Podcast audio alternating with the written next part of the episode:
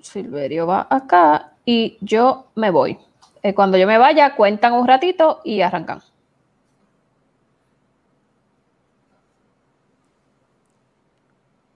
Saludos amigas y amigos de Marullo. Aquí les habla Silverio Pérez, que como siempre estoy acompañado de mis cuates de Marullo, Ana Teresa Toro desde Río Grande. Presente. y Pedro Reina desde algún lugar en el área metropolitana. Desde el Alto de Ubarri, que no es otro lugar que la séptima, el, séptimo punto más alto de Santurce, al lado de la Universidad del Sagrado Corazón. Así es como se llama este alto donde está la universidad. Yo estoy en casa de mi mamá justo al lado, así que se llama el Alto de Ubarri. Por ahí hay unos altos del Cabro también, ¿verdad? Exacto, pero ese no es uno de los altos, fíjate. Eh, después te cuento, son, son cinco, yo creo, yo dije siete, siete son las colinas de Roma. Santurce tiene cinco colinas altas y la primera es la, la del Olimpo, el Alto del Olimpo, donde está la iglesia del Sagrado Corazón. Ay, Virgen, donde yo he estado todo este tiempo que no me había enterado de esos altos. Ah, gotitas del saber.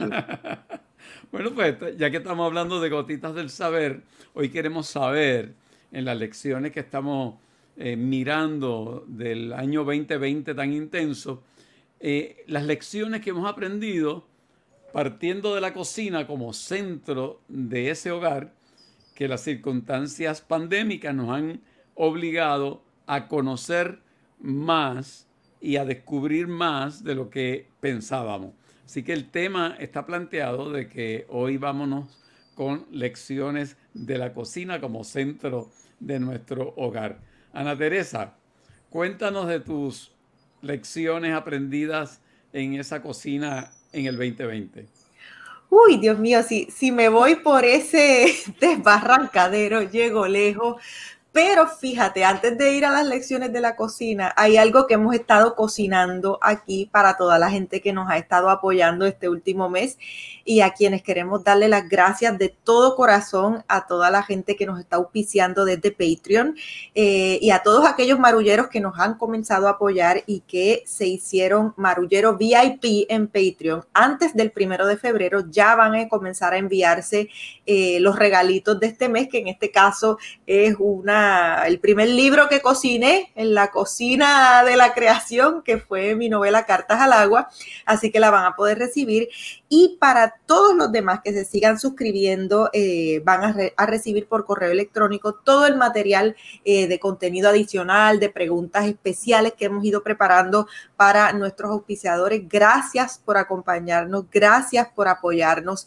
Eh, el que quiera integrarse a este esfuerzo puede hacerlo a través de patreon.com diagonal marullo media y nos pueden enviar un mensaje también a través de esa plataforma para conocer lo que sienten. Ya varias personas nos han dado su retroalimentación de los episodios o contado sus historias personales a raíz de eh, los temas que tratamos en el podcast y eso es algo que valoramos un montón y que nos inspira a continuar. Marullo va a seguir siendo un podcast gratuito, su aportación simplemente nos ayuda a poder crecer y a poder eh, seguir acompañándonos en, en estos procesos de vida y de tiempo tan intensos que nos han tocado. Dicho esto, voy a la otra cocina la otra cocina eh, que me ha tocado visitar más con mayor frecuencia de lo que yo creo que la he visitado en mi vida, que es la cocina literal de mi casa eh, en esta pandemia. Antes yo tenía una vida en la que eh, básicamente salía por la mañana de mi casa, siempre se, se prendía la estufa para un café, por supuesto, pero aquella hornilla no volvía a prenderse, vaya a saber cuándo. Eh, no nunca he sido persona de grandes cenas, como además viví sola muchísimo tiempo, pues tampoco le provocaba a uno prender el caldero para gran cosa. Eh, sin embargo, durante la pandemia, sobre todo en esa primera etapa, estuvo mi mamá con nosotros ayudándonos esto, en el posparto y demás. Así que la hornilla estaba prendida cotidianamente mi mamá hacía muchas de las cosas que me encantaban de niña, así que aquí se comió pollo empanado hecho por mi madre, se comió eh, todo tipo de huevos, porque ya saben que tengo esta pasión con los huevos de la huevera de Asomante, eso lo, sabe todo el mundo. Eh, Y también esto, pasamos mucho tiempo eh, cocinando, mucho tiempo recordando a partir de lo que cocinábamos y se convirtió en una parte del día muy terapéutica, muy, muy del oficio, de pues ya íbamos pensando en lo que íbamos a almorzar o lo que íbamos a cenar y había como un baile entre Modesto, mi mamá y yo, eh, mientras atendíamos a Nicanorcito bien bebé, eh, había un baile entre quien cocinaba, quien fregaba, quien ponía la mesa y se creó un, núcleo, un espacio de, encuentro muy lindo que, valoramos y que hemos tratado de mantener ahora que, ya pues esto se ha vuelto costumbre. Y eso ha hecho que nos relacionemos, yo creo, sobre todo Modesto y yo, que trabajábamos mucho más tiempo afuera, de una forma distinta con el mundo doméstico. El mundo doméstico siempre nos parecía como una cárcel. Y desde que hemos tenido que aprender a a lidiar con el mundo doméstico, pues ahora estamos hechos unos caseros profesionales. Yo estoy hecha una eh, cuidadora de plantas, echadora de agua, regadora de matas. Eh, me salgo al patio a buscar recao, tengo una matita de albahaca. Eh, y, he agarrado un gusto por el espacio del hogar, repensándolo desde la libertad y no desde la gran cárcel que ha sido por tantos siglos para las mujeres. Fíjate, yo creo que cuando tú hablas de la comida y de cocinar, eh, básicamente es una de las actividades centrales de nuestra vida. Yo, yo eh, cuando hablo de estas cosas recuerdo al, querido colega eh, Cruz Miguel Ortiz Cuadra, quien es un historiador de la comida, que ha escrito varios libros sobre la historia de los alimentos en Puerto Rico. Y lo recuerdo porque hace un tiempo él ponía en su página de Facebook que comer es biológico, pero cocinar es cultural. Comer es un acto cultural.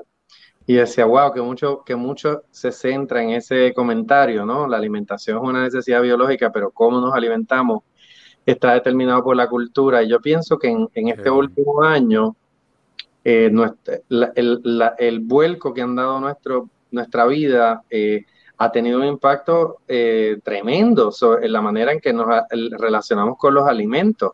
En mi caso, yo secundo lo que tú decías, yo cocinaba todos los días un café, eh, porque para mí el acto ritual más importante del día es ese café. Eh, yo puedo, pueden dar las 3 de la tarde, yo me puedo haber comido tres empanadas, si no he tomado café no he desayunado. Claro. Obviamente. Estoy contigo. para mí el desayuno es el café. Así que esa parte yo la tenía cubierta, pero el resto del día también lo tenía cubierto con el lugar más cercano de, eh, de comida que me gustara, ¿no? En la universidad, pues la carpa vegetariana de la Facultad de Humanidades, de la cual yo soy accionista hace más de 25 años antes de trabajar en la UPI. Eh, saludos, Ricky.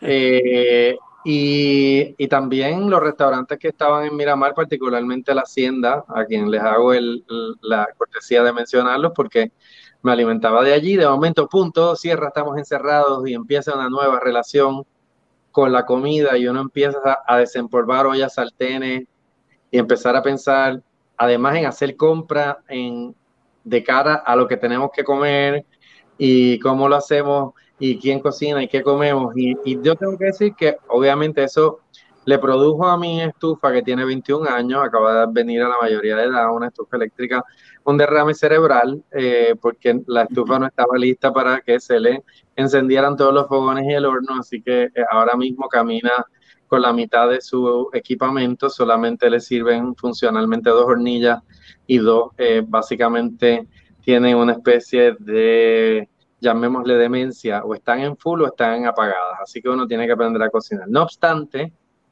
eh, pienso que en ese, en ese proceso de, de devolvernos a la cocina, de devolvernos a tener que preguntarnos qué necesito comer, qué me hace falta comer y cómo lo preparo, ocurrió un giro bien interesante. Yo creo que ahí en ese, en ese pequeño, que no es pequeño, en esa modificación de conducta que nos impuso el de momento eh, pasar más tiempo en la casa, tiene que haber muchísimas historias, eh, muchísimas historias de eh, volver a acostumbrarse uno a asumir la alimentación y las implicaciones que eso tiene para el cuerpo y para la salud y para el estar.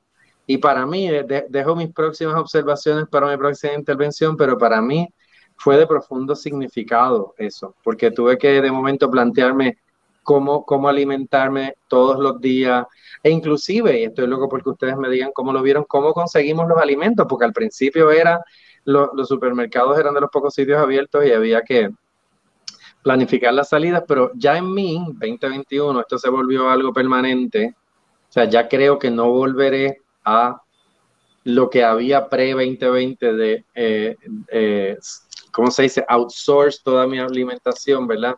Ahora creo que me gusta la idea de cocinar todos los días y, estar pendiente de qué me como. Tengo que hacer una interrupción breve antes de que Silverio hable, porque yo quiero que la gente sepa que además Silverio, que además Pedro, Silverio, no, no te me ofendas, pero no, nunca he probado algún platillo hecho por tu mano. Ni lo probarás. pero Pedro es un excelente cocinero y anfitrión. Y una de las anécdotas que más lo corroboró para mí. Un día yo llego a casa de Pedro, eh, teníamos una reunión, no me acuerdo de qué, pero yo llego a casa de Pedro, eh, como toda mujer en su periodo, pues sintiéndome un poco de trompa alargada. Entonces Pedro inmediatamente me dice, no te preocupes, a lo mejor yo tengo algo en la nevera. Y Pedro ha sacado barras de chocolate que él acababa de preparar, porque además prepara chocolate, y una copita de algún vino espumoso, no sé qué. el punto es que cualquier... Te proseco, el punto es que cualquier malestar que yo tenía en ese momento... fue fue eliminado y desde entonces eh, he podido probar eh, muchísimas cosas que ha hecho Pedro, pero nunca olvido ese chocolate sanador que, al día de hoy me reconforta.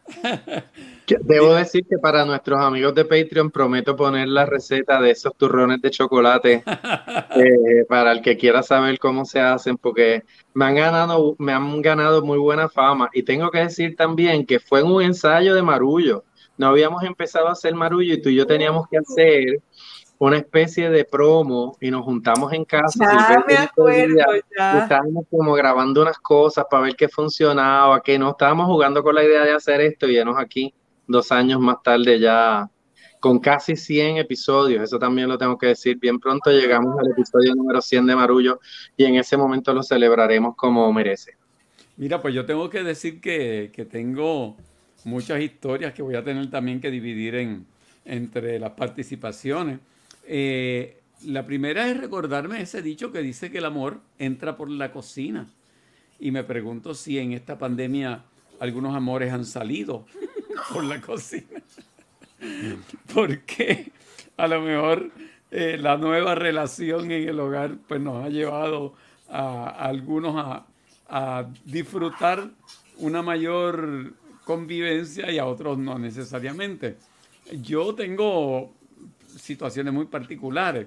Eh, cuando yo bajo a la cocina, eh, hay de forma invisible como de estos cordones que pone la policía, no traspasen, porque hay personas en la casa que están especializadas en la cocina y si ven a uno entrar ahí, aunque sea hacer un café, este, te dan las instrucciones de vida de no cojas ese, coja este otro.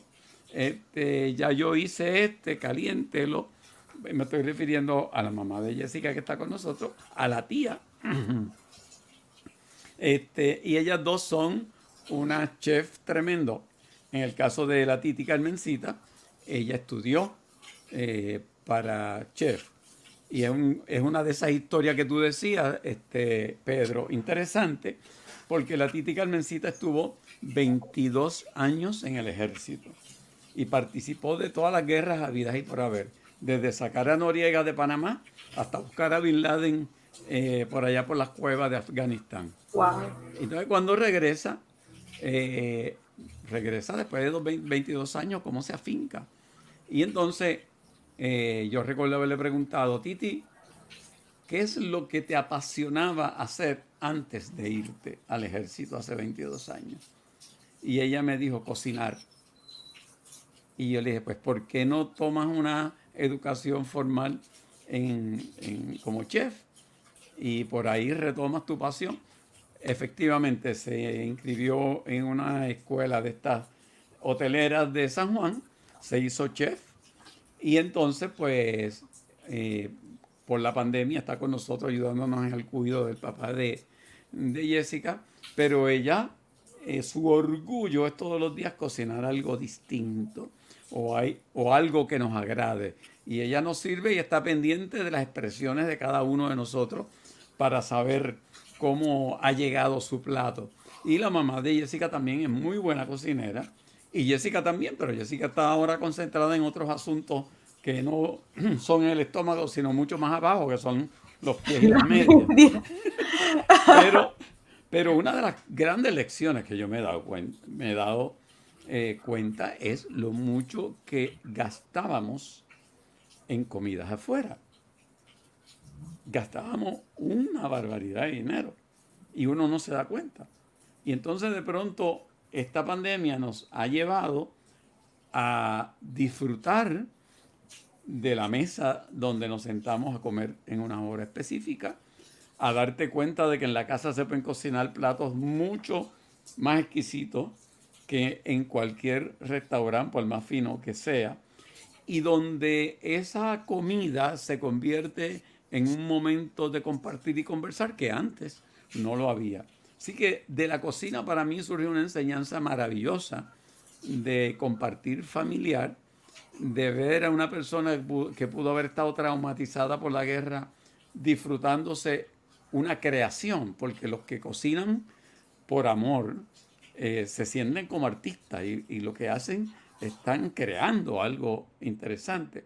Y entonces, pues, pues yo, por otro lado, pues estoy disfrutando de esa sana competencia que se da entre la mamá de Jessica y la tía, de quién hace el mejor plato. y ha sido realmente una experiencia maravillosa de descubrimiento, de, de que yo no lo cambiaría aunque cambien las condiciones externas. Yo creo que la cocina volvió a tomar lo que era en la casa de mis padres en el barrio Mami de Guaynabo, una importancia tal que definitivamente el amor tiene que entrar por la cocina porque ahí también se dan actos de amor. Completamente de acuerdo.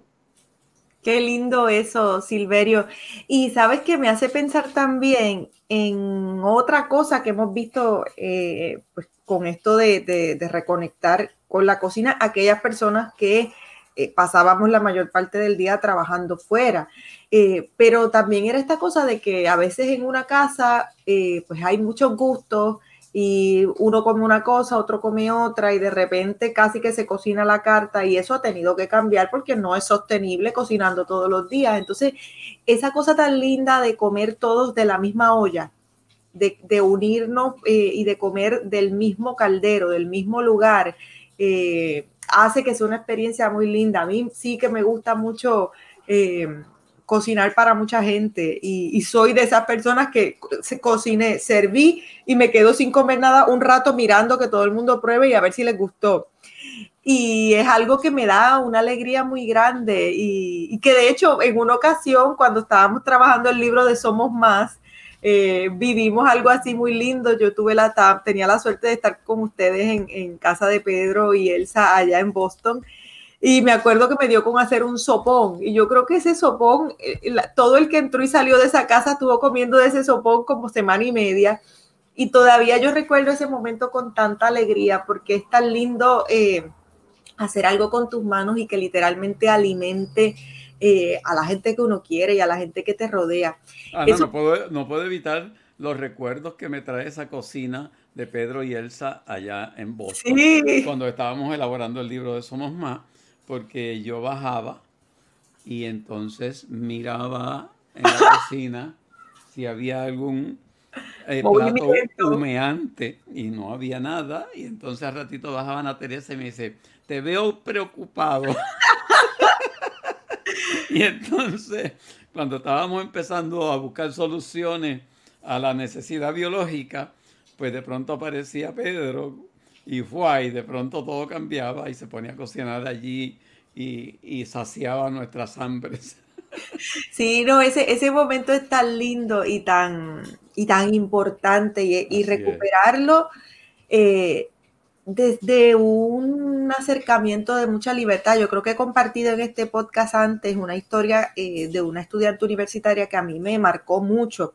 Y era una joven que me decía que ella nunca iba a aprender a cocinar, que ella no iba a permitir que le enseñaran a cocinar. Y yo le decía, pero hija mía, es que eso es un acto de supervivencia, te conviene aprender a cocinar para que te alimentes tú. Y ella me decía, no, profesora, porque es que no voy a permitir que nadie me encierre en una cocina. Obviamente alguna resistencia traumática o algo había ahí, pero su planteamiento no era del todo descabellado, eh, porque sí había una resistencia a un destino doméstico que ella como mujer no quería para ella misma. Y oye, que el mundo doméstico puede ser muy placentero. Para mí, lavar los platos es una meditación y echarle agua a las plantas y, limpiar las superficies es, algo que me, me, libera la mente y a veces me ayuda incluso hasta escribir esta cosa del mundo doméstico, de la limpieza, de la cocina, de doblar las medias. Pero verte forzada a habitarlo como único camino de vida sin que tengas la elección de hacerlo, eh, eso sí es lo que esa chica resistía. Y creo que la pandemia en algunos casos nos ha permitido resignificar esa relación eh, y por otro lado, eh, nos ha llevado a momentos límites. En esta semana leía un dossier que, preparó el New York Times en torno a el estado de las mujeres y las madres eh, durante la pandemia. Obviamente concentrándose en los Estados Unidos, pero es algo que aplica globalmente. Y uno de los artículos se titulaba Esto no es desgaste, lo que le llaman en Estados Unidos el burnout esto no es desgaste, esto es una traición. Entonces, el artículo reflexionaba acerca de cómo la sociedad eh, y su estructura ha traicionado a las mujeres que han quedado en medio de esta pandemia eh, encerradas en, la triple carga familiar, eh, porque no todo el mundo goza de tener compañeros o compañeras que apoyen y que creen esos balances. Entonces, eso es algo también que, que, me parece interesante y que es una lección. Eh, ¿Qué tiene que ocurrir en la sociedad para que las mujeres no queden en ese estado, para que no terminen siendo traicionadas? Y la respuesta es muy simple. Hay otros países que lo han hecho. Eh, uno quiere ser verdaderamente justo con las mujeres, pues hay que crear planes de cuidado de niños universal. Uno quiere, o sea, obviamente cuando, cuando el mundo pueda abrirse y la circunstancia cambie, pero pero las respuestas están ahí, no hay que inventar la rueda y, así como nos ha traído mucho placer el mundo doméstico, nos trae una oportunidad de rediseñar la estructura social. Lo que pasa es que voluntad política y voluntad en general para hacerla le veo poquitísimo pelo. Una cosa también eh, que, tenemos que tomar en cuenta que ha sido un gran disloque en, en la vida cotidiana es que había toda una economía de restaurantes y cafeterías alrededor de nuestra vida tradicional y de momento esa economía se ha venido al piso y eso también ha sido medio catastrófico porque, como sabemos, la industria de los alimentos y sobre todo del servicio le da a comer a mucha gente.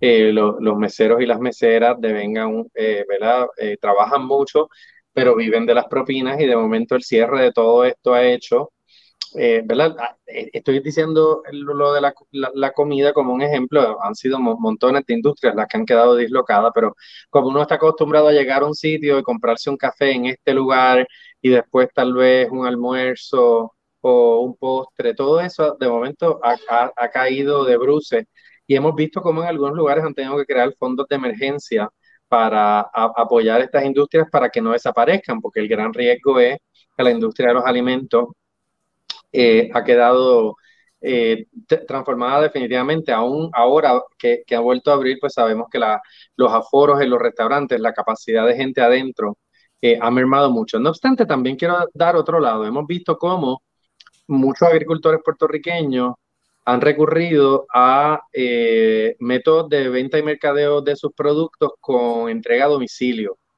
específicamente, estoy hablando del ejemplo de Produce, que es una empresa que conocemos bien. Cristal Díaz fue una de nuestras primeras invitadas en Marullo. eh, la primera temporada eh, y Cristal es una de las personas detrás de Produce, que es básicamente un servicio mediante el cual se conectan eh, los clientes, que somos nosotros, con productores de alimentos, tanto agricultores como personas que manufacturan alimentos de alguna manera, que, que los hacen. Y ha sido bien interesante cómo a la gente le ha encantado la idea de recibir de tenerlo accesible. Es un app que se puede bajar del teléfono o se puede uno suscribir a suscripciones semanales mediante el cual ellos te llevan un día de la semana alimentos, alimentos frescos, frutas, eh, viandas, eh, jaleas, café, etcétera. No son los únicos. Sé que está el Josco Bravo, que es una finca eh, agroecológica.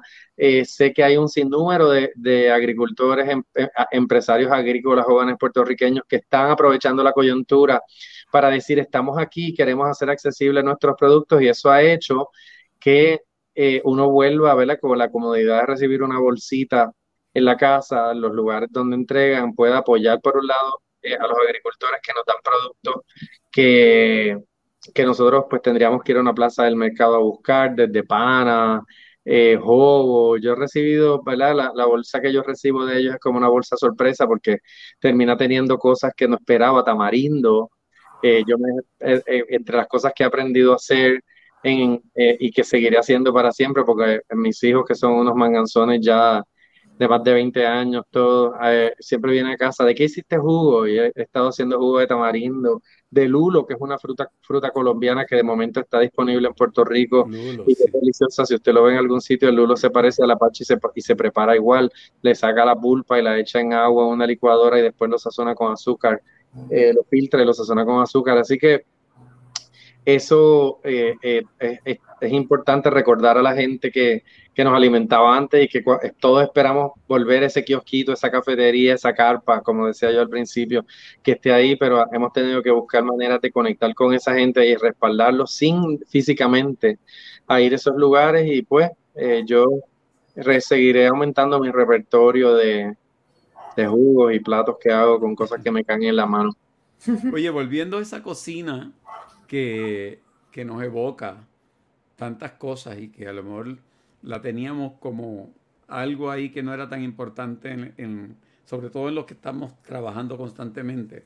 Otra de las experiencias así eh, de historias que tengo con, la cocina es que los días que a mí me toca cuidar a mi mamá y a mi papá, que son dos días a la semana, eh, durante la tarde-noche, eh, mi mamá tiene como un reloj interno que le hace saber cuando son las cuatro, cuatro y media por ahí. Y aunque ya está como en una somnolencia, ¿verdad? Producto de su enfermedad, abre los ojos, se mueve en el asiento y dice, eh, tengo que ir a cocinar porque ya es tarde la cocina como, como una responsabilidad primaria para ella. Y entonces le digo, mami, no te preocupes, que María, la que trabaja con nosotros, ya hizo comida este, y se puede servir. no todavía, porque papi no le gusta comer tan temprano, eh, como a las cinco y media por ahí. De las cuatro y pico en adelante, cada diez minutos, cada quince minutos, ella va a estar preguntando por la, por la comida, que si se está calentando o no. Y entonces no hay persona que vaya a casa de mis padres, incluyéndome, que no sea acosado por mi mamá de que cómete algo, este, si yo le voy a servir a ella, le doy la comida, me dice, no, pero sírvete tú primero. Y entonces yo me he preguntado, eh, esa preocupación tan grande que mi mamá tiene de alimentar a todo el mundo, de dónde sale. Y me pregunto si tiene que ver con lo que se transmitió en esa niña eh, que, a los, que en el 1928 eh, se tuvo que empezar a quedar en casa de unos tíos porque la casa de su mamá fue arrasada por el huracán San Felipe y eran tiempos en los años 30 de mucha hambre y de mucha necesidad y donde comer era como, como un triunfo, era como tener comida, era eh, motivo de celebración porque no era lo común.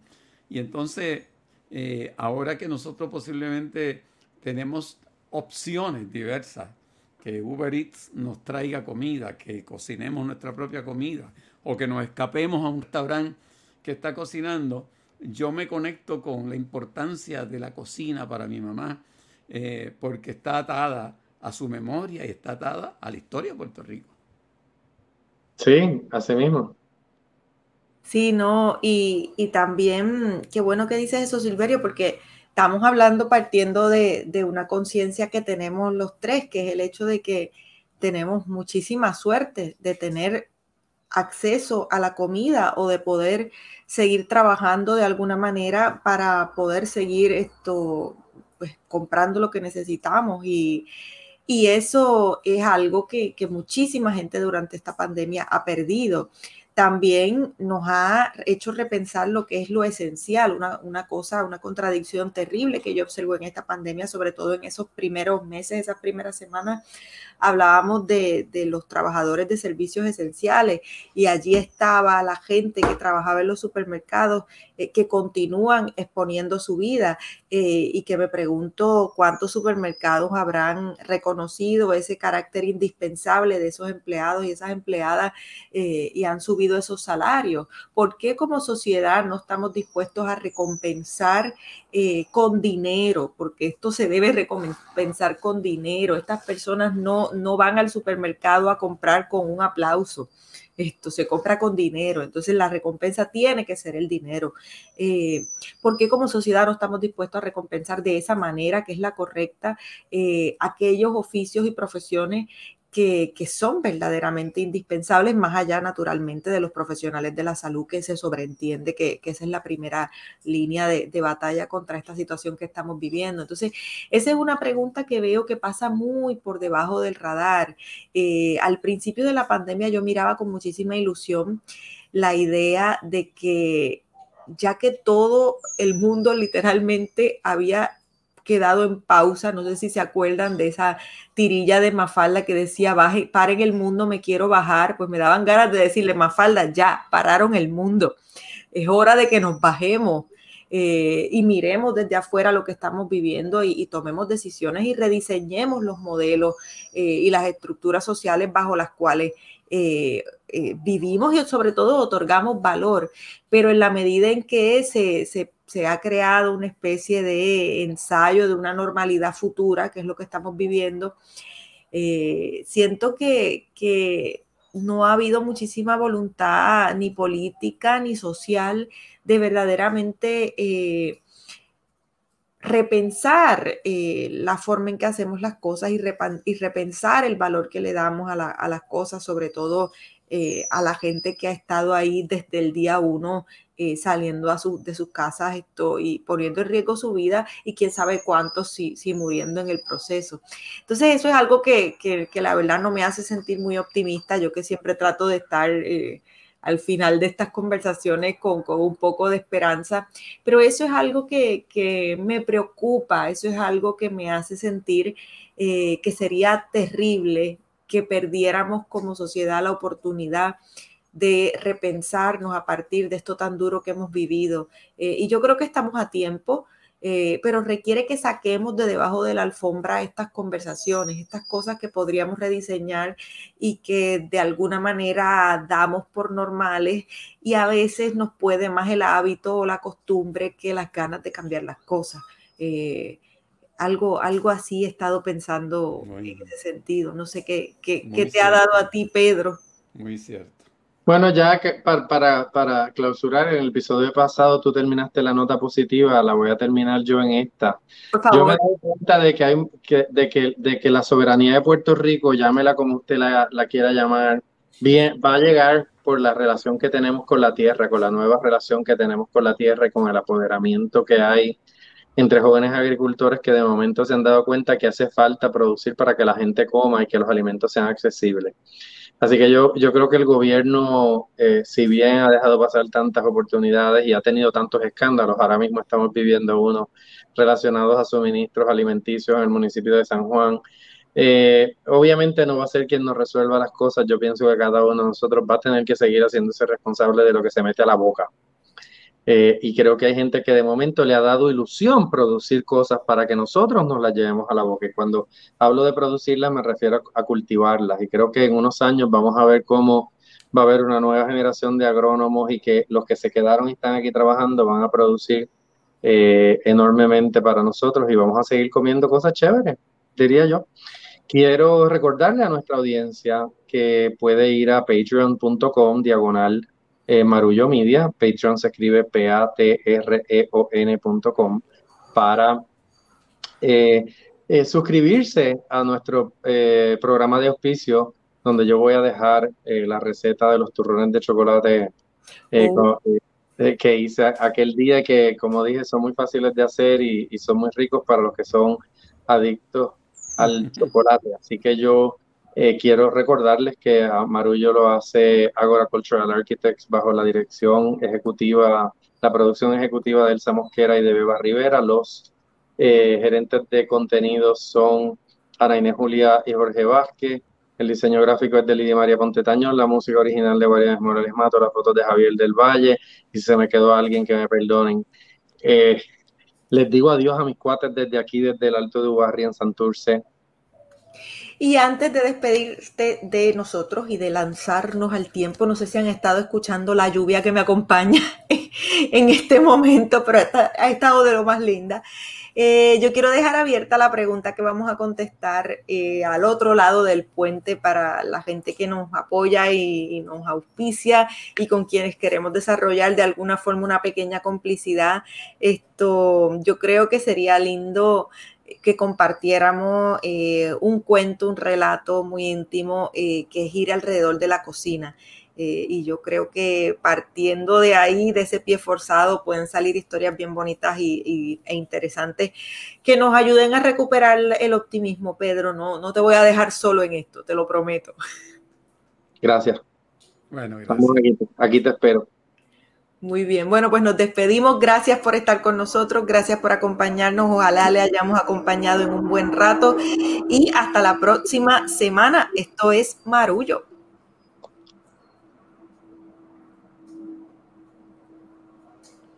Muy bien, seguimos ahora, ¿verdad? Adelante. La pregunta. Ah, bueno, el pie forzado para hoy es eh, Memorias de la Cocina. Eh, no sé si tienen alguna, yo tengo muchísimas, pero voy a compartir eh, tres que no necesariamente sean pandémicas. Uno, mi mamá me daba café en el BB, lo recuerdo claramente. Recuerdo ser una niña bien pequeñita y una bebé. Y... Dios la bendiga. Santa Madre me daba café en el vivir, eran unas gotitas, cosa de poco, pero lo recuerdo y creo que de ahí viene esa cosa que me da el tomar café que, me hace sentir segura, protegida, súper bien.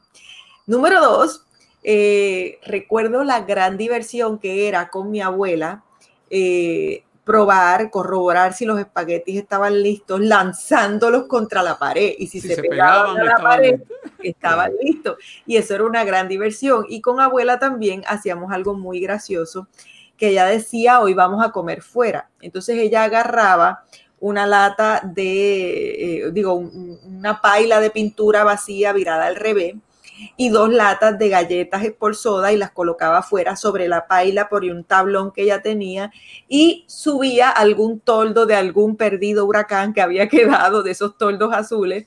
Y ella armaba esta tienda, esta especie de carpa bajo la cual colocaba las, las latas de galletas y, y la mesa eh, improvisada y decía, hoy vamos a comer fuera. Y comer fuera para nosotros era eso, era salir de la casa literalmente a comer afuera, al, patio. Eh, así que imagínense la gran confusión cuando de niña más grande voy entendiendo que comer fuera era ir a un restaurante, pero es que nunca íbamos a restaurantes, entonces era muy raro. Y yo decía, pero ¿cómo que comer fuera en los restaurantes está bajo el techo? O sea, esto no tiene sentido. Era una gran confusión de niña eh, que, me, que me hace celebrar la fuerza de la imaginación. Y por último, eh, recuerdo mi otra abuela, abuela emérita, abuela Mary, eh, que eh, por sus condiciones de salud y ella pues como santiguaba, siempre la gente le llevaba gallinas del país para ella cocinarlas, que no tuvieran hormonas, que fueran criadas esto, pues seguras de toda cosa. Y ella los sábados, de cuando en cuando, hacía un arroz con pollo de gallina del país que para mí era una gran decepción porque quienes han comido gallina del país sabrán que es de pechuga muy pequeñita. Entonces yo abría aquel caldero con la ilusión de comer y me encontraba con aquellas pequeñas presitas y me parecía todo un mundo muy diminuto. Eh, y sin embargo no había bocado más sabroso que aquel. Y como esa, la lista puede ser infinita, pero quiero escuchar sus historias y, me hace mucha ilusión algún día eh, impartirle a Nicanor memorias como esta. Pues mira, yo eh, vuelvo a recordar un poco mi vivencia de niño y mi relación con, con, la cocina.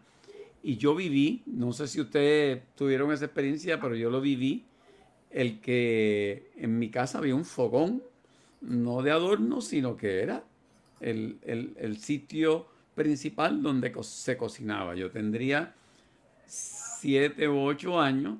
Yo recuerdo regresar de la escuela. ¿Por qué regresaba eso de las dos de la tarde? No, no tengo idea. Eh, porque no había los interlocking. Pero yo llegaba como a las 2 de la tarde eh, con hambre y en muchas ocasiones mi mamá me decía que en, el, en una olla o en un caldero en las piedras del fogón estaba lo que iba a comer. Y en muchas ocasiones era lo que le llamaban marota. Y marota era una harina de maíz, ¿verdad? Dulce, este, a lo que había que calentar un poco, echarle leche y batirla de nuevo para que tomara otra vez su aspecto original. Y a mí me fascinaba la marota. Este, era simplemente una harina, pero era lo que había para comer en esos momentos.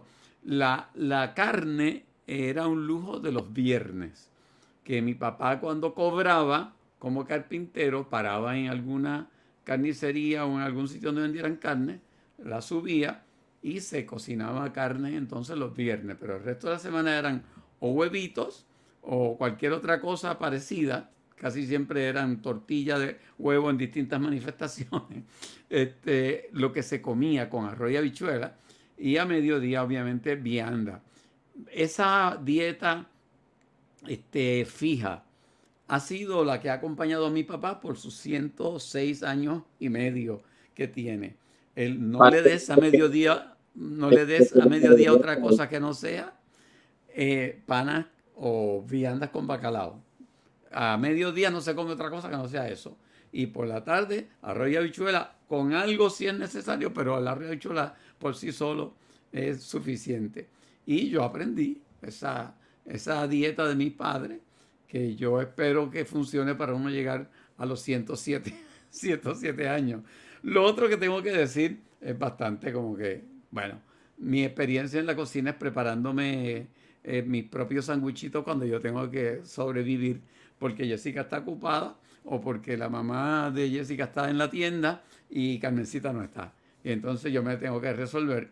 Y mi eh, comida preferida de la que yo me hago con mis manitos no es otra cosa que dos pedazos de pan, eh, coger mantequilla de maní pasarle a una de las bandas del pan, ponerle jamón, una combinación un poco extraña, eh, mermelada de, guayaba. Esa combinación puede ser letal para muchas personas que no estén acostumbradas, pero yo me como eso con un eh, jugo de China, este, aderezado con un poquito de proteína, y yo hablo con Dios después de, esa comida que me preparé con mis santas manos. Es una comida de la familia del mejunje. hay una, relación profunda. Pero mira, cada cual, cada cual, ese paladar, eh, esa dieta te ha llevado bien hasta aquí en salud, así que para adelante. Yo, yo voy a hacer una anécdota para, una anécdota bien interesante. Como buen hijo único, yo tenía un paladar bastante melindroso. Yo, yo comía, qué sé yo, eh, me tomó muchos años superar mis limitaciones, pero una de las cosas que no comía, por ejemplo, mi abuela me hacía los pasteles ciegos porque yo no soportaba comerme un pastel y que tuviera algo adentro. Así que mis pasteles tenían una cintita. Yo comía masa. Me, me, comía mi pastel, no le echaba ketchup, no juzgo a los que le echan ketchup, pero no podía tener un garbanzo o una pasa porque me desmayaba. Eh, lo mismo me pasaba con las habichuelas en general. Yo no comía habichuelas, pero me gustaba el caldo de las habichuelas. Así que me servía arroz, cogía el caldo de las habichuelas, mojaba el arroz, pero ni muerto me comía una habichuela. Hasta que me pasaron dos cosas. ¿Cómo me reconcilié con las habichuelas? Eh, eh, más o menos en, cuando yo estaba en escuela superior, tercer o cuarto año, mi abuela, Ana Díaz de Reina, enferma y su única hija venía a cuidarla y mi abuela vivía cerca de la escuela donde yo estudiaba, así que para mí era común salir de la escuela, yo diría que toda la escuela intermedia y superior fue así, salía a la escuela, iba a casa de mis abuelos, soltaba el bulto y volvía a la escuela, porque la escuela se quedaba abierta, yo no jugaba deportes y jangueaba en la escuela. Y entonces se enferma mi abuela y mi tía viene a cocinar y mi tía había sido una esposa militar, había viajado por distintos lugares. Y tenía estos platos como sorpresivos, había aprendido a hacer un bistec panameño en Panamá cuando mi tío estuvo en la, en la zona del canal de Panamá, que es un, un bistec en salsa con pitipuá, salsa de tomate, pimiento morrón, delicioso. Pero lo más interesante que yo no le he visto a nadie hacer es que ella guisaba las habichuelas rojas y en vez de echarle, o sea, lo guisaba tradicionalmente con caldo, salsa de tomate, pero mi tía le echaba un plátano bien maduro y una ah, de canela. Así que las habichuelas quedaban sweet and salty. Ella no le echaba azúcar, solamente, bueno, a lo mejor le echaba un poquito de azúcar, no sé. La cuestión es que tú te servías aquellas habichuelas con la raja de canela y el amarillo cochado, porque ella escogía el amarillo más maduro, y aquello para mí era glorioso. por primera vez yo me reconcilié con las habichuelas coloradas porque prefiero las rosadas. Y yo decía, hay habichuelas con amarillo y no he encontrado a nadie que las haga, las he hecho yo de mil en cien, pero hay veces que hay un plato que uno no quiere volver a hacer porque guarda un recuerdo tan particular que uno no quisiera a la persona que lo hizo originalmente, porque no importa cuántas veces uno lo intente, no le sale igual, así que a mi tía Magui, María Luisa Reina Díaz, en el cielo donde esté, que sepa que yo le recuerdo las habichuelas, y con los garbanzos, que mi mamá además hacía patitas con garbanzos y obviamente yo me desmayaba cuando veía aquellas pezuñas allí. Eh, eh, y, el, cuerito que se le zafaba y flotaba. solviendo patitas así. Eh, un día voy a una fiesta, ya estudiaba en la universidad y voy a una fiesta y veo un dip clarito que hay allí y la gente metiéndole aquel dip con pan y dándole al dip y yo, wow, qué cosa más rica, ¿qué es esto? Ah, eso es hummus. Y yo, humus, ¿qué es humus? Ah, esos son garbanzos molidos. Y yo los garbanzos los encontraba lo más ofensivo del mundo hasta que dije, ah, es, es son, es, son garbanzos. si eso se hace con garbanzos. Y yo dije, ok, pues hago la paz con los garbanzos y esa es la historia de cómo me reconcilié con las habichuelas coloradas y con los garbanzos. Ya después de los demás granos por, por, por asociación me, me, me, reconcilié, pero bueno. te acuerdas de, una, de, de, unas habichuelas que le llamaban marca diablo? Sí, sí, las coloradas marca diablo son legendarias. grandísima. Tú no, tú no, ¿verdad, Ana Teresa? Bueno, he oído el refrán, pero no llegué a conocer las habichuelas. Yo tengo una, una historia que me hizo Luis Raúl que de, de, una habichuela marca Diablo que se le fue por la nariz. Y entonces él alegaba. Diabólica esa habichuela que estaba jugando de niño y se metió la habichuela marca Diablo y se le fue por ahí para adentro. Él decía que como su nariz era tan grande, pues la habichuela encontró un espacio ahí divino y no vinieron a descubrirle la obstrucción hasta días después. Lo tuvieron que llevar a un médico que finalmente le pudo extraer la habichuela y la habichuela ya tenía una raicita. ¡Ay, no! ¡Ay, no!